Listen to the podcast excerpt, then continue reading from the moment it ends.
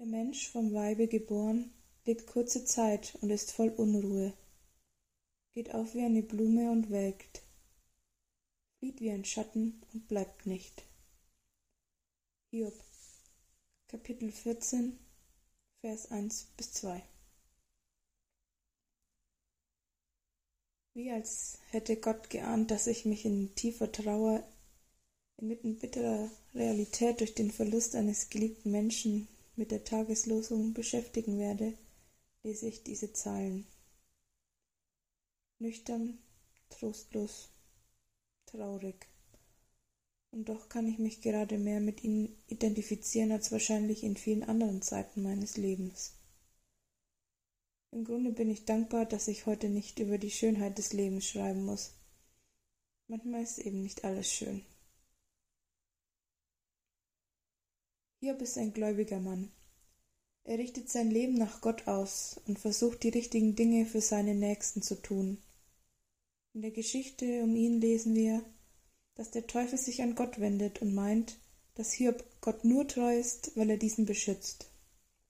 Gott ist sich sicher, dass dies nicht allein der Grund ist und gewährt dem Teufel, Hiob zu prüfen.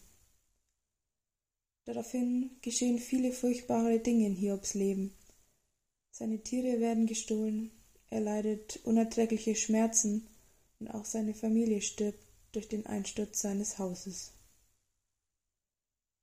Der Hauptteil der Hiobsgeschichte bilden die Gespräche mit seinen Freunden. Er schildert sein Leid, er beklagt sich. Die Freunde entgegnen, entgegnen ihm mit Vorwürfen. Er selbst muss etwas falsch getan haben, wenn ihm so viel Leid passiert. Hiob zweifelt. Er schwankt, aber findet am Schluss dennoch zurück zu Gott.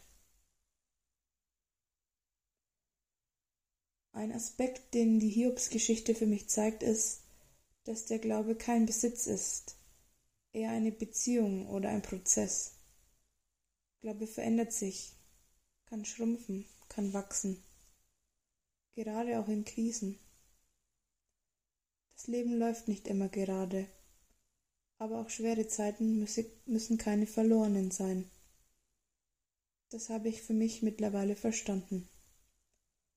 Und das gibt mir gerade etwas Trost. Gott ist da.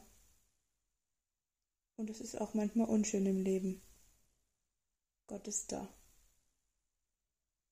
Es grüßt Sie herzlich aus Magd Einersheim, Ihre Alena Willner.